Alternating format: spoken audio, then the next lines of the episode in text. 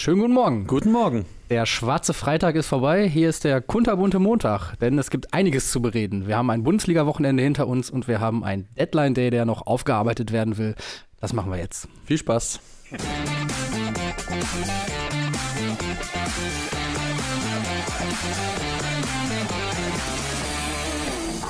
So, da sind wir. Genau. Jetzt Aber wirklich. bevor wir uns den wichtigen Themen widmen, vielleicht einmal kurz eine Runde Mitleid für Ja. uns beide. Dankeschön an alle da draußen. Läuft auch hier schon in den Kommentaren die Abstimmung, äh, wer von uns beiden denn das bemitleidenswertere Schwein ist. Mhm. Ähm, der Mann, der nach viermaliger Führung doch noch verloren hat mit zwei Toren Unterschied auswärts oder der Mann, der ähm, nach einem vielleicht der besten Saisonleistung, Ja. was wirklich auch noch nicht gut war, ähm, lange glaubte, einen Sieg einfahren zu können, aber dann von Wien Wiesbaden in der 95. Minute danach spielt oder in der 95. Minute bestraft wird. Ähm, ihr könnt gerne weiter abstimmen. Sehr gern. Das sch- schauen wir uns am Ende nochmal an und wir äh, widmen uns vorher aber erstmal den wichtigen Themen. Ja, ich finde, wir haben das gerade übrigens äh, gut gemacht. Äh, Transparenz halber muss man sagen, wir waren hier schon zwei Minuten drauf und da waren schon mittendrin in der Materie, bis wir gemerkt haben, oh, Ja. ihr seht uns noch gar nicht. Das heißt, Aber das jetzt ist die. Neuauflage des Ja. Themenfrühstücks. Genau. Themenfrühstück 2.0. Nein, äh, du, du hast schon recht, es gibt wichtigere Dinge, äh, auch wenn wir es kaum glauben mögen, als die zweite Liga. So zum Beispiel die, na, das Nachbeben, sage ich mal, des Deadline Days und Ja, es hat ja auch noch Ja. hineingewirkt in den ins Bundesliga-Spiel. Bundesliga-Wochenende. Zum Beispiel bei den Bayern, Mhm. wo sich die Ereignisse überschlagen haben am Freitag. Joao Ja. Palinha war schon da, er soll schon Fotos gemacht haben in Bayern-Shirts. Er und- war in der Röhre im äh, in der Röhre. Äh, Krankenhaus der Barmherzigen Brüder ja. in München und ähm, die SZ hat es ganz schön nachgezeichnet. Äh, Thomas Tuchel ist in den Flieger gestiegen am Freitagabend oder Freitagnachmittag irgendwie so, Mhm. um halt schon mal nach Düsseldorf zu fliegen, in die Nähe von Mönchengladbach also. In dem Glauben, okay, Palinja liegt in der Röhre, wenn ich lande gleich, dann äh, ist das Ding durch, dann Mhm. äh, here we go und äh, alle offiziellen Fotos werden gepostet, ähm, aber als er ausgestiegen ist und äh, seinen Flugmodus wahrscheinlich beenden durfte, ähm, hat, wird er gesehen haben, tja, doch Ist nichts. Doch nichts geworden mit Joao Palinha. Wen wir schon alles sicher haben. der, Schal passend dazu. Also Joao Palinha kam nicht. Man hat dann noch gelesen, die Bayern haben verzweifelt versucht, vielleicht doch noch dann Ryan Gravenberg äh, zu halten, der dann aber schon registriert war beim FC Liverpool. Ähm, sollen sogar bei Joao Cancelo noch angefragt haben, ob er nicht doch nochmal Bock hat auf eine Leihe. Ja, und Thomas Tuchel hat dann ja, nicht nur durch die Blume, er hat dann schon relativ klar durchblicken lassen ähm, bei Sky vor dem Topspiel in Gladbach, dass er nicht so ganz happy ist, damit wie jetzt alles lief. Der Kader ist sehr dünn, sagt er, und er meinte dann, auf einigen Positionen ist es mutig. Auf Kante genäht, ne? Auf Kante Kann man, genäht, glaube ich, ja. sehr exemplarisch an der Rechtsverteidigerposition Ja. festmachen, wo eigentlich nur Masraui Ja. als ähm, etatmäßiger Mann dafür zur Verfügung steht. Natürlich können auch andere Leute wie Kimmich oder auch Leimer, der es schon äh, aushilfsweise gemacht hat, da spielen, aber dann musst du die halt aus dem defensiven Mittelfeld rausziehen, wo es auch eher dünn besetzt ist, ähm, Mhm. wo Palinja natürlich der Mann dafür gewesen wäre. Ja, und jetzt ist so ein bisschen so ein, das Spannende ist ja dann so, welche Konsequenzen hat das? Ne? Und Ja. natürlich auf der einen Ebene hast du jetzt so ein bisschen so ein äh, Kompetenzgerangel und so ein Verantwortungszuschieben. Die Bosse sagen, okay, jetzt ist der Trainer gefordert. Ähm, auch dafür ist er hier angestellt, dass er auch mit den Bedingungen, die hier herrschen, dass er damit arbeitet. Ähm, er ist jetzt gefordert, seine Kreativität ist gefordert, dafür wird er bezahlt, ähm, soll er mal machen. Mhm. Und ähm, Tuchel hat ja im Gegenzug aber auch schon recht vehement die ganze Zeit einen Sechser gefordert, Ja. ähm, hat sich dafür stark gemacht. Das heißt, da ist so ein bisschen die Frage auch, was für einen Eindruck macht das auch auf die Spieler, wenn äh, die die ganze, ganze Zeit gesagt bekommen, okay, ich bin eigentlich nicht so richtig happy mit dem, was ich habe an, ähm, an Spielermaterial, ich würde mir gerne noch was wünschen. Also da sind so verschiedene Strömungen, finde Ja, ich. Und absolut. Auch, auch die Frage, wie reagiert jetzt Tuchel und die Mannschaft darauf? Ähm, das kann natürlich auch, und vielleicht erleben wir das, wie wir es auch in Gladbach erlebt haben, ne, dass es die Mannschaft so ein bisschen zusammenrücken lässt, Mhm. dass ähm, vielleicht sie auch einigermaßen verletzungsfrei durch die Hinrunde kommen. Ähm, dass möglicherweise Talente ähm, ans Team rangeführt werden, die natürlich jetzt größere Chancen auf Spielzeit haben. Ähm, also ich glaube fast, dass es die Bayern sogar so ein bisschen beflügeln kann oder zusammenrücken lassen kann und dass es nicht unbedingt Hm. ähm, ein Vorteil ist für alle anderen Bundesligamannschaften oder auch Ja. Gegner in den anderen Wettbewerben. Ja, spannend. Also ich, ich bin mir da noch nicht so sicher. Man muss natürlich sagen, sie haben jetzt, ich glaube, exakt 18 Spieler gerade im Kader. Also Mhm. da darf wirklich einfach nichts passieren, sonst kriegst du den Spieltagskader ja kaum noch Ja. Ich habe eher so ein bisschen Bedenken, wir, wir alle wissen, wir haben es auch, wir haben es oft erlebt und auch schon während seiner Zeit jetzt in München. Thomas Tuchel ist durchaus jemand, der sich Dinge zu Herzen nimmt und Mhm. das auch nach außen trägt. Also das hat man ja auch schon nach dem Supercup ähm, gegen Leipzig gesehen, wo er einmal wirklich so einen Rundumschlag äh, hatte gegen seine Mannschaft. Also der ist jemand, der schnell, glaube ich, ja, Dinge persönlich nehmen kann, ist vielleicht der falsche Ausdruck, aber der ni- nimmt sich Dinge zu Herzen und der scheut sich auch, glaube ich, teilweise nicht, die, die nötigen, aus seiner Sicht Konsequenzen zu ziehen. Mhm. Und Ja, er steht ein für seine Meinung. er so, steht ne? ein für seine Meinung und er macht auf mich, finde ich, auch irgendwo nachvollziehbarerweise einen enttäuschten Eindruck. Und da bin ich sehr gespannt. Also ich habe das Gefühl, allzu viel darf sich die sportliche Führung einfach nicht mehr erlauben bei den Bayern tatsächlich, weil ich, ich brauche jetzt nicht so viel Vorstellungskraft, dass ich mir vorstellen kann, dass Thomas Tuchel irgendwann sagt, ey Leute, dann, sorry, Macht euren Scheiß dann, alleine. dann macht's alleine, dann holt Nagelsmann zurück oder keine Ahnung. Aber unter den Bedingungen habe ich jetzt nicht große Lust. Die Gefahr sehe ich eher so ein bisschen. Ich glaube aber schon auch, das, was du sagst, ich glaube für die Bundesliga, wenn alle fit bleiben, ist dieser Kader absolut fein. Ich meine, da kamen immer noch von der Bank Spieler, um Mhm. die würden andere Bundesliga oder von den Träumen andere Bundesligisten. Es Ja. wird halt eher spannend, wenn dann irgendwann ja die Doppelbelastung hinzukommt und vor allen Dingen Richtung März, April, also im Winter muss irgendwas passieren, das ist völlig klar. Äh, Uli Hoeneß hat ja jetzt sogar ähm, gesagt, dass in Zukunft die Bayern sich quasi deutlich früher um Transfers kümmern wollen. Sie wollen nicht mehr ja, abhängig sein von ja diesem der Deadline Regel Day. auch. Ne? Und das ist, finde ich, auch bemerkenswert, ähm, dass ein Verein wie der FC Bayern, der eigentlich die Mittel und die Möglichkeiten hat, sich gar nicht in, auf diesen Deadline Day einlassen zu müssen. Ja. Ne? Also das ist auch krass, finde ich, ein Fehler, den, sie, Mhm. den sie gemacht haben, dass sie Dinge la lange rausgezögert haben. Zeigt vielleicht auch so ein bisschen die Macht der Berater und den, den neuen Markt, wo sie halt auch nicht mehr die, die ganz bestimmende ähm, Macht sind, Mhm. sondern sich eben auch in Abhängigkeit befinden zu anderen Transfers, zu anderen Geschichten, zu Beratern.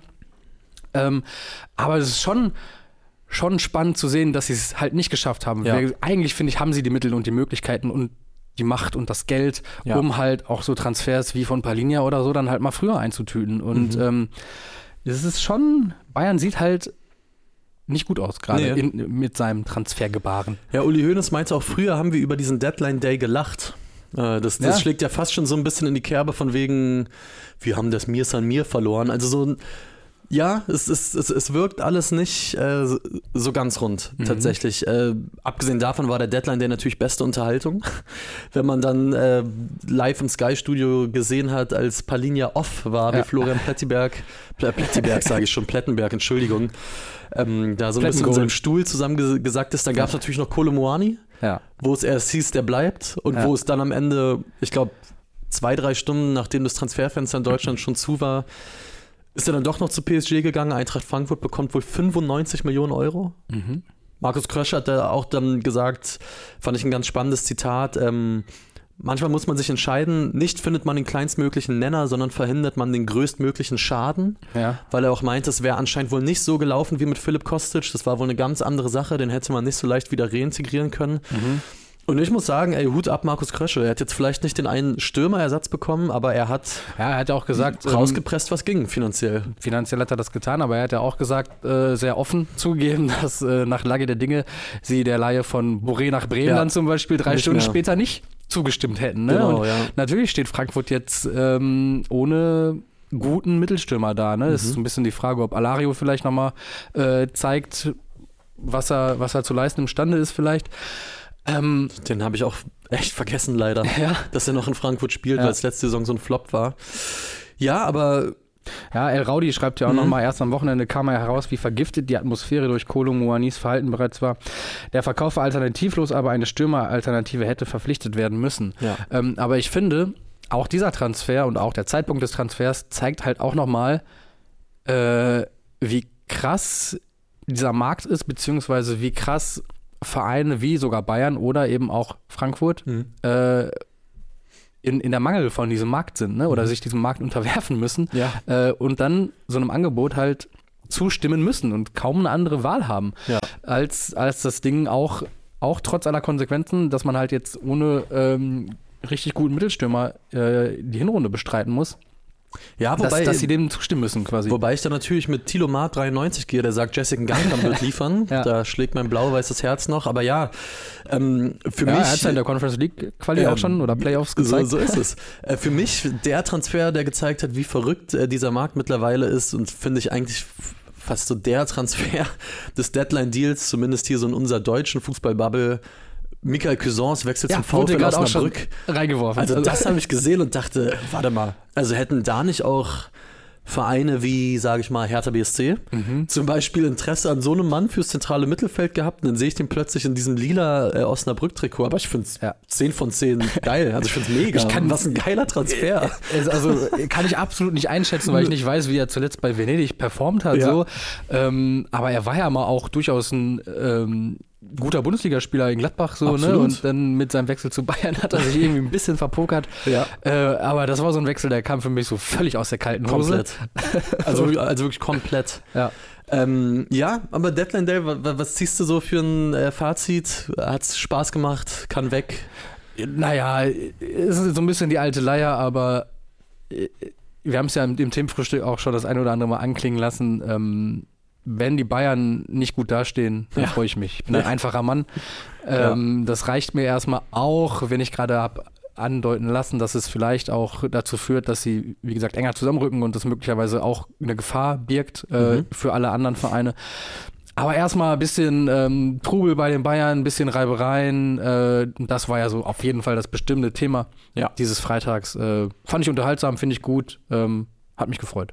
Gut fand ich, was dann das Spiel Gladbach-Bayern anging, auf jeden Fall Fußballer mit Supernamen Rocco Reitz im Ja. zentralen Mittelfeld Ja. bei Borussia Mönchengladbach. Habe ich schon länger auf dem Schirm tatsächlich, Okay. ähm, weil ich habe ihn bei Comunio tatsächlich, also Ah. wurden mir zugeschustert in meiner Anfangs, äh, in mein Anfangsspielermaterial. Ja.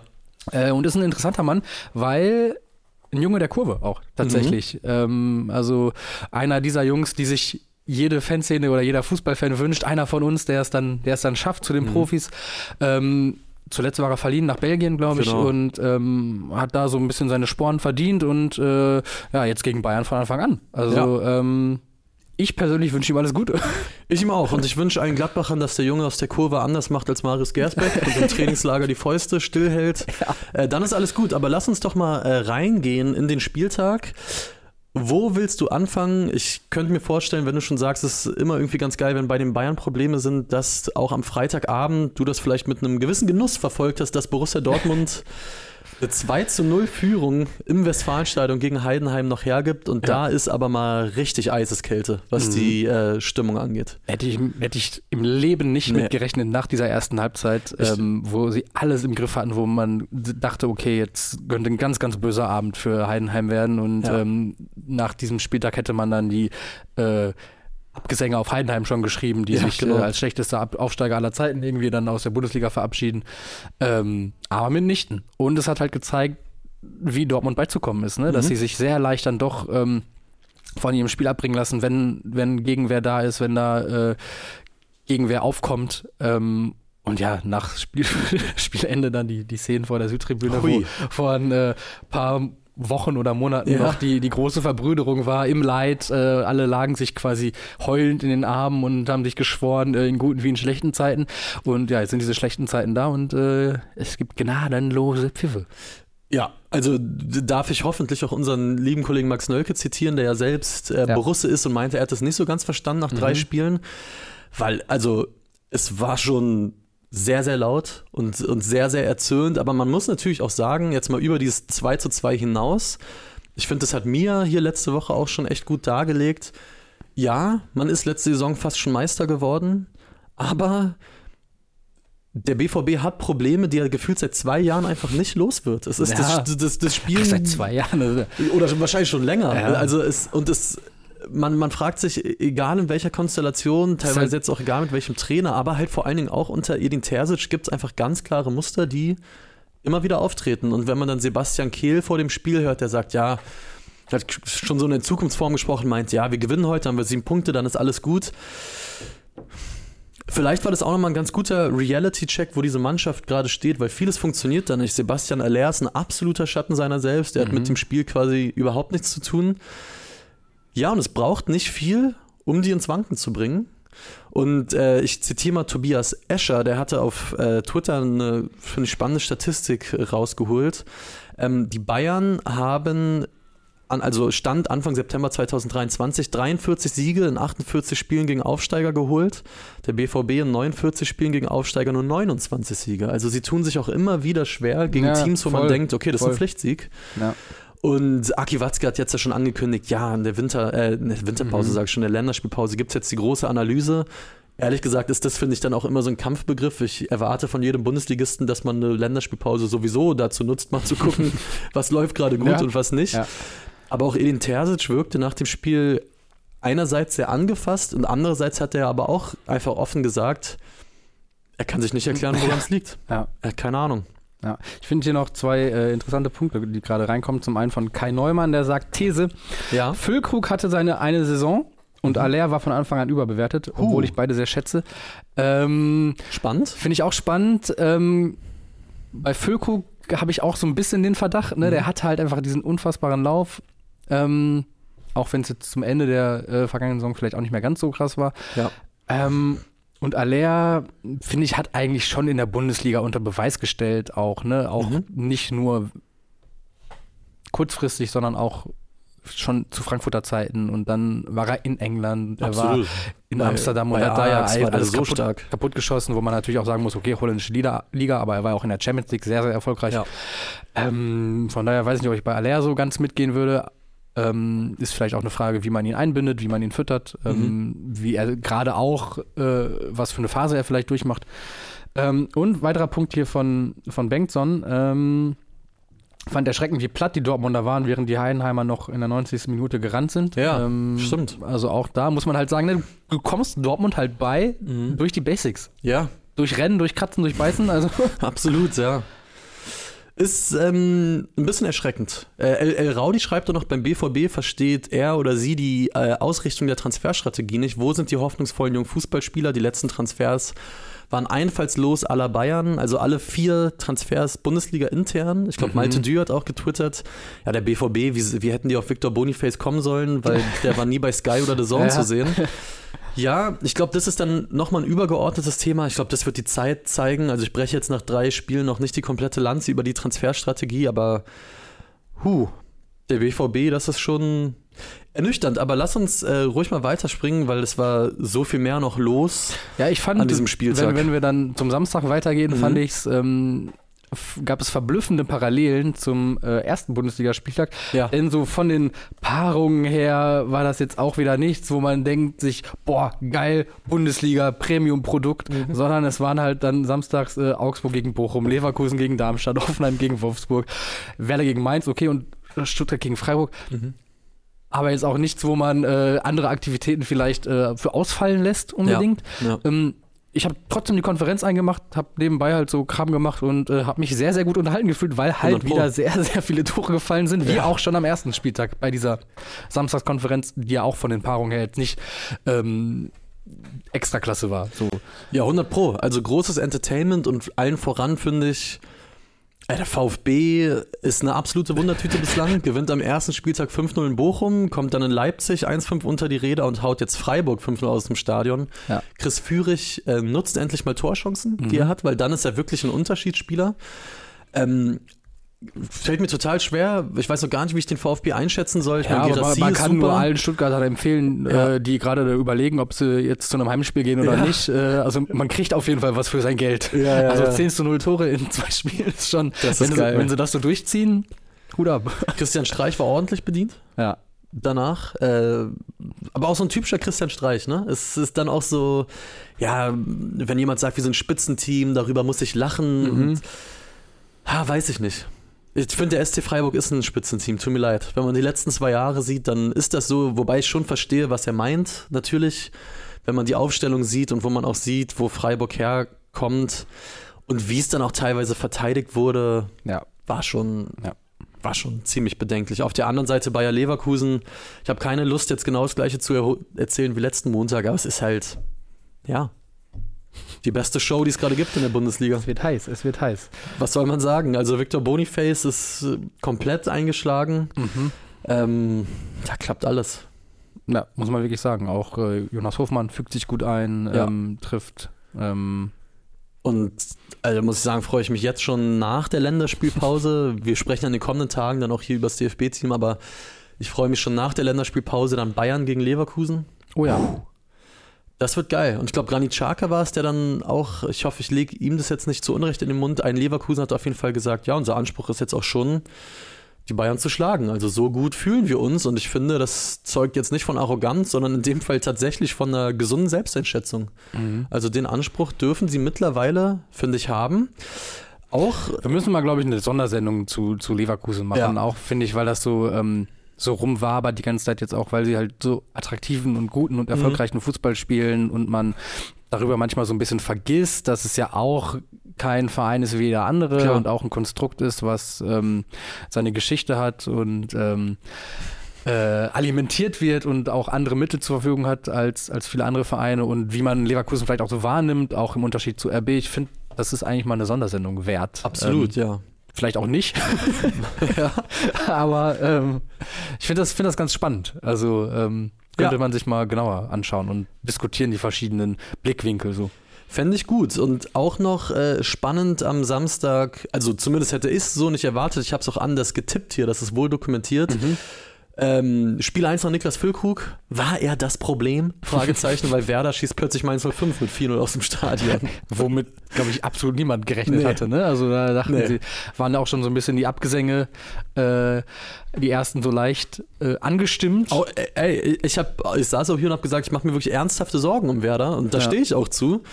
Aber dann gewinnst du 4-0, äh, Duck trifft, wird dann ausgewechselt und dann kommt Nick Woltemar da rein, der ein gutes Spiel macht, der das 4-0 mit einem traumhaften Hackenpass einleitet. Justin, wie, wie sagt man den Namen? Jinma, glaube ich? Nee, nee, auf jeden Fall ist ein N am Anfang. Genau. Äh, kommt rein, äh, legt ein Tor auf, macht eins selbst. Also Ja. Ja, wird ja auch hervorgehoben, gerade von Hugo CGN, Ja. ob wir bitte über ihn sprechen können. Er ist euphorisiert über dieses Tempo und die Spielfreude. Absolut. Also er hatte natürlich ganz fantastische Minuten nach seiner Einwechslung. Also das war schon Und bemerkenswert. ich glaube, das gerade, nachdem du das Gefühl hast, oh, unsere Offensive bricht so ein bisschen auseinander, das tut schon sehr gut. Auf der anderen Seite muss man sagen, Mainz 05, ja, das ist noch nicht so viel tatsächlich. ja, ist aber auch irgendwo egal. Also find, schon. Ja. Mainz ist wirklich so, dann waren sie erfolgreich unter Svensson und jetzt sind sie vielleicht ein bisschen weniger erfolgreich. Ja. Dann, ja, ich glaube nicht, dass sie sich ernsthafte Sorgen machen müssen. Äh, Sie werden wahrscheinlich ganz gut durch die Saison kommen, Ja. irgendwie. Und dann ähm, ist es auch, ist auch okay.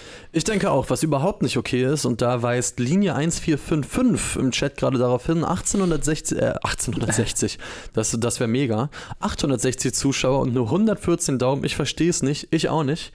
Ich muss ehrlich gesagt äh, gestehen, ich habe auch noch keinen Daumen gegeben, das mache ich jetzt in diesem Moment, also macht's doch bitte einfach genauso äh, wie wir, äh, drückt einen Daumen, ähm, abonniert gerne, wenn ihr uns als Podcast hört, dann könnt ihr uns auch da eine Bewertung dalassen. Da auch nur nochmal der Hinweis, Elf Freunde am Morgen läuft weiter, ist auch heute Morgen schon erschienen und wird auch die, die nächsten Wochen. Jeden Morgen ab 6 Uhr findet ihr das, könnt ihr also wunderbar da reinhören morgens auf dem Weg zur Arbeit.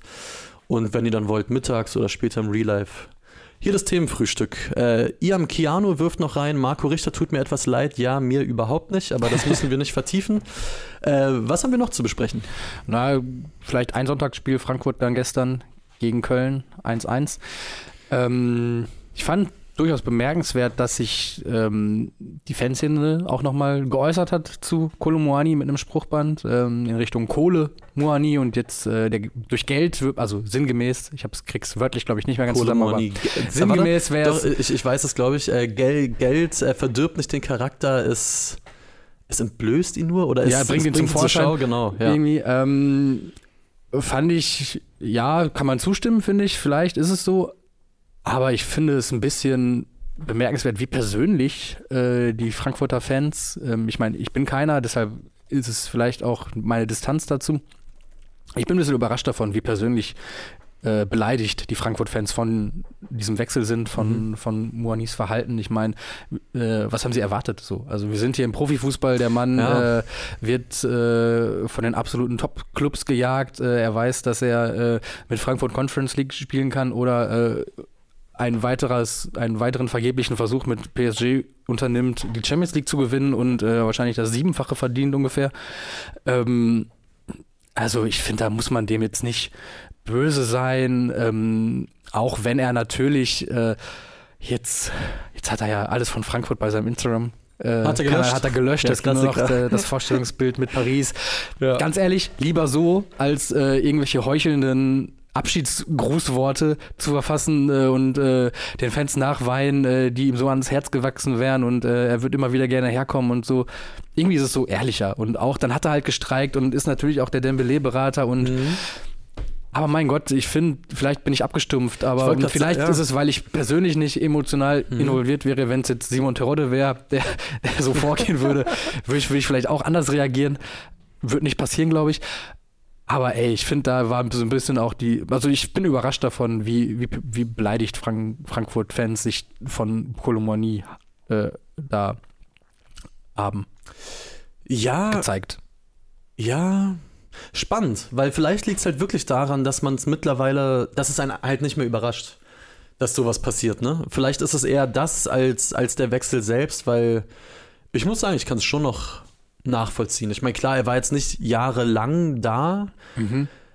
Er war jetzt auch, glaube ich, nicht der Spieler, der immer das Wappen geküsst hat und gesagt hat, ja, ich identifiziere mich zu 110% mit Eintracht Frankfurt. Ja. Das verstehe ich schon, aber trotzdem ist natürlich die Art und Weise, die bleibt halt, auch wenn man es mittlerweile fast gewohnt ist, schon nicht die feine Art. Ja, René Langmann schreibt, es geht nicht um den Wechsel, es geht darum, dass er den Schaden dem Verein in Kauf nimmt, um seine Interessen durchzusetzen. Aber ja, natürlich nimmt er das in Kauf. Natürlich äh, liegt ihm seine Karriere tausendmal mehr am Herzen als äh, das Wohl und Wehe von Eintracht Frankfurt. So, also ja. das checke ich halt nicht so ganz. Und äh, mhm. wie gesagt, vielleicht ist es die Distanz und vielleicht würde ich mich auch aufregen, wenn es ein Schalker Spieler gewesen wäre. Ja. Aber ich finde, da muss man also mich überrascht die Angegriffenheit okay. vieler Frankfurter. Ja, spannend. Äh, Timo Kemp fragt noch, was sagt ihr zu der Entwicklung vom VfL Bochum? Ja, habe ich so nicht kommen sehen. Die sind sehr stabil drin jetzt. Sie haben in Augsburg 2-2 gespielt, hatten, glaube ich, die meisten Torschüsse seit dem Wiederaufstieg in die Bundesliga. Also hätten da auch durchaus mehr mitnehmen können. Sind jetzt irgendwie der VfL Bochum wieder, hat man das Gefühl, den man so kennengelernt hat. Letzte Saison und Sven Christiansen wirft noch rein, skandalöser Pfefferspray-Einsatz in Frankfurt gegen die Köln-Fans. Ja. Da kann ich auch nur auf Elf Freunde am Morgen verweisen. Da haben wir so ein paar Sachen zusammengetragen, mhm. die abseits der Plätze am Wochenende passiert sind. In Kiel gab es was Kurioses. Oliver Pocher hat sich mit Tabea Kemme gebieft. Also Sachen kann man da auch gut nochmal nachhören. Aber klar, muss man nicht drüber reden. Pfefferspray in Innenräumen und das war ja wohl quasi zum Eingang des Gästeblocks. Äh, ist eine Katastrophe. Geht nicht. Ja. Also, naja, und es, es sind ja, wir, wir reden hier, können fast an jedem Montag, glaube ich, ähm, drüber reden, ähm, wie Fußballfans gerade von der Polizei ja. behandelt werden. Ähm, auch die Magdeburger können da, glaube ich, gerade ein Lied von ja. singen ähm, in den vergangenen Wochen. Ähm, tja. So ist das. Schade. Äh, uns wurde eben schon vorgeworfen, dann kommt doch endlich noch mal kurz zur zweiten Liga. Gut, dann machen wir es. Na gut. Mann. Ähm, ja, ich weiß nicht, also wie, wie, wie siehst du das denn, Lucy? Wie würdest du auf die Frage antworten? Bist du, sag ich mal, happy mit einem soliden Spiel und einem Einsatz oder Nachspielzeit oder wärst du lieber gerne in meine Haut geschlüpft und hättest viermal geführt, Boah. teilweise tollen Offensivfußball gespielt und am Ende trotzdem 4-6 verloren, weil defensiv einfach äh, quasi nicht existent, die Verteidigungsarbeit.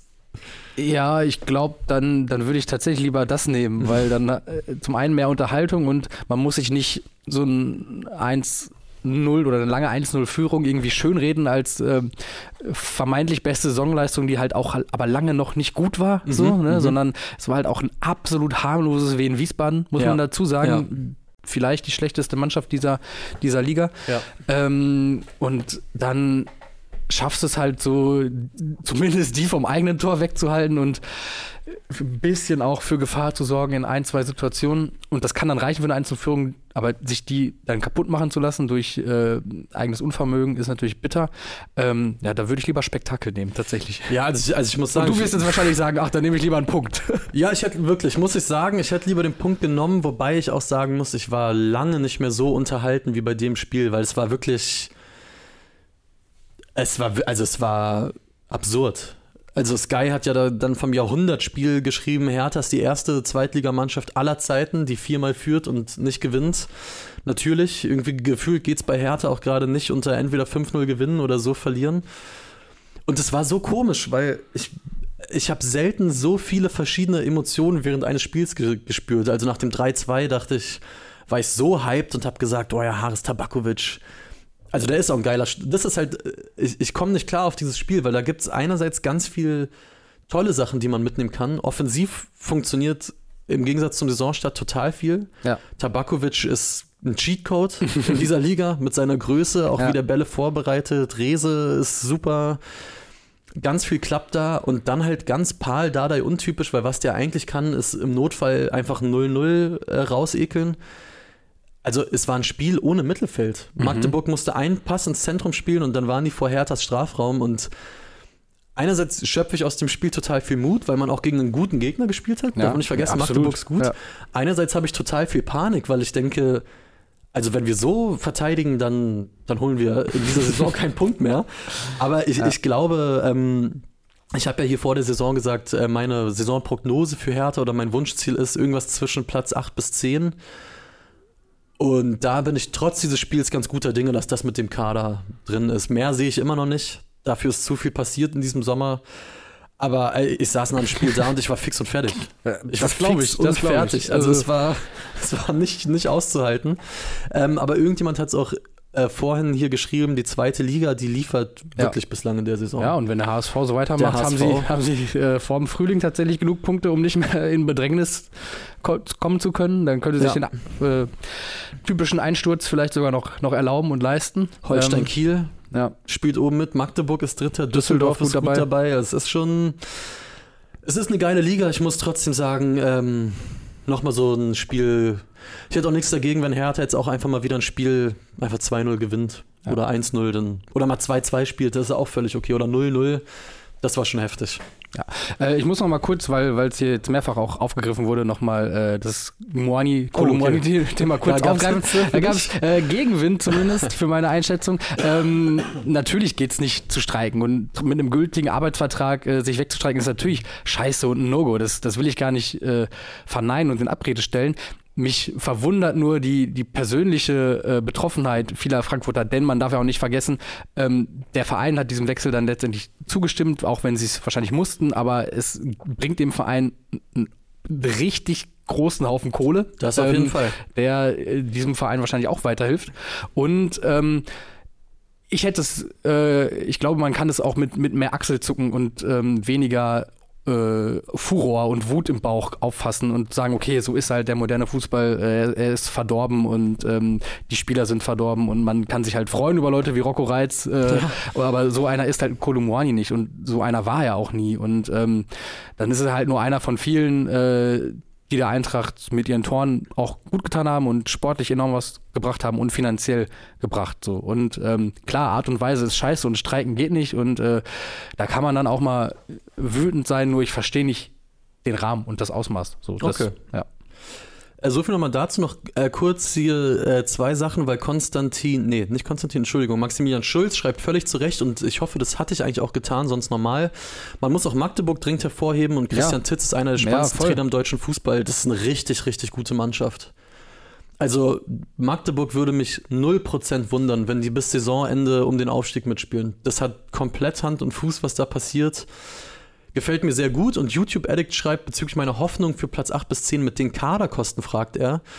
Ja, gerade deswegen, weil ja alles raus musste, was da war. Ich glaube, Ja. es wurde ein Transferüberschuss von 30 Millionen Euro erzielt. Ähm, gerade deshalb tatsächlich. Klar hast du da ein paar gute Einzelspieler drin, aber wenn man auch sieht, wer da auch aus der Jugend hochkommt, der Umbruch. Ich wäre da happy mit 8 bis 10. Mal schauen, was dabei rumkommt. Ich gucke noch mal kurz in die Kommentare. Hier wurde gerade geschrieben, Hansi Flick nominiert Thomas Müller nach. Ich hab's. Ah ja, tatsächlich. Füllkrug angeschlagen.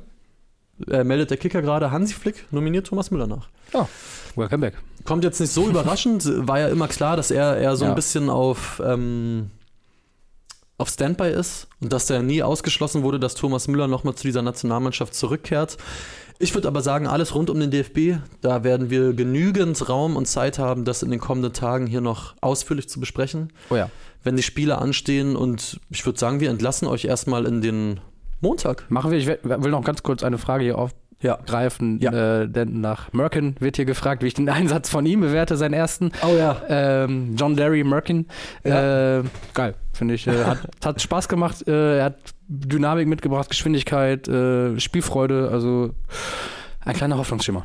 So soll das sein. Mir fällt noch auf, wie- eine kleine Sache haben wir vergessen, und zwar sollen wir noch aufs äh, Kneipenquiz Oh ja. äh, hinweisen, was heute Abend stattfindet. Äh, ihr könnt noch im Elf-Freunde-Shop, wenn ihr ein Team von fünf Leuten habt, könnt ihr euch Tickets kaufen. Kauft ihr ein Teamticket für 11 Euro. Könnt ihr euch anmelden und dann mit quizzen auf der Bühne. Tim Jürgens, Uli Hesse, Felix Gropper, wie auch hier gerade hinter den Reglern. Äh, und ich glaube auch für die Kurvenschau können noch Dinge eingesendet werden, meine ich, oder? Na klar. Also wir werden sie dann morgen oder übermorgen präsentieren. Es sind auch schon schöne Einsendungen dabei aus Bozen, aus aller Welt, aus Bremen, wo sich zwei Themenfrühstück-Zuschauer verabredet haben. Das ist dann zu sehen. Ähm, aber klar, ich, wir freuen uns weiter über Bilder, Grüße und alles, was euch sonst noch. Ihr könnt es auch einfach so als Sorgen-Hotline verwenden. So soll das sein. Macht das gerne. Mich rufen tatsächlich immer in der Nacht welche an. Wirklich? Bitte nicht nachts anrufen, Okay. Leute. Nee, ja gut, nicht. ich habe es auf lautlos, von daher ist mir das egal, aber Okay. ist jetzt ein paar Mal passiert. Alles klar, in dem Sinne, ähm, schickt gerne was dazu. Äh, wenn ihr in Berlin seid oder auch nach Berlin reisen wollt, kommt gerne noch spontan rum zum Kneipenquiz. Ansonsten wünschen wir euch einen schönen Montag. Ja. Kommt gut in diese Woche und wir hören uns dann morgen wieder. Macht's gut.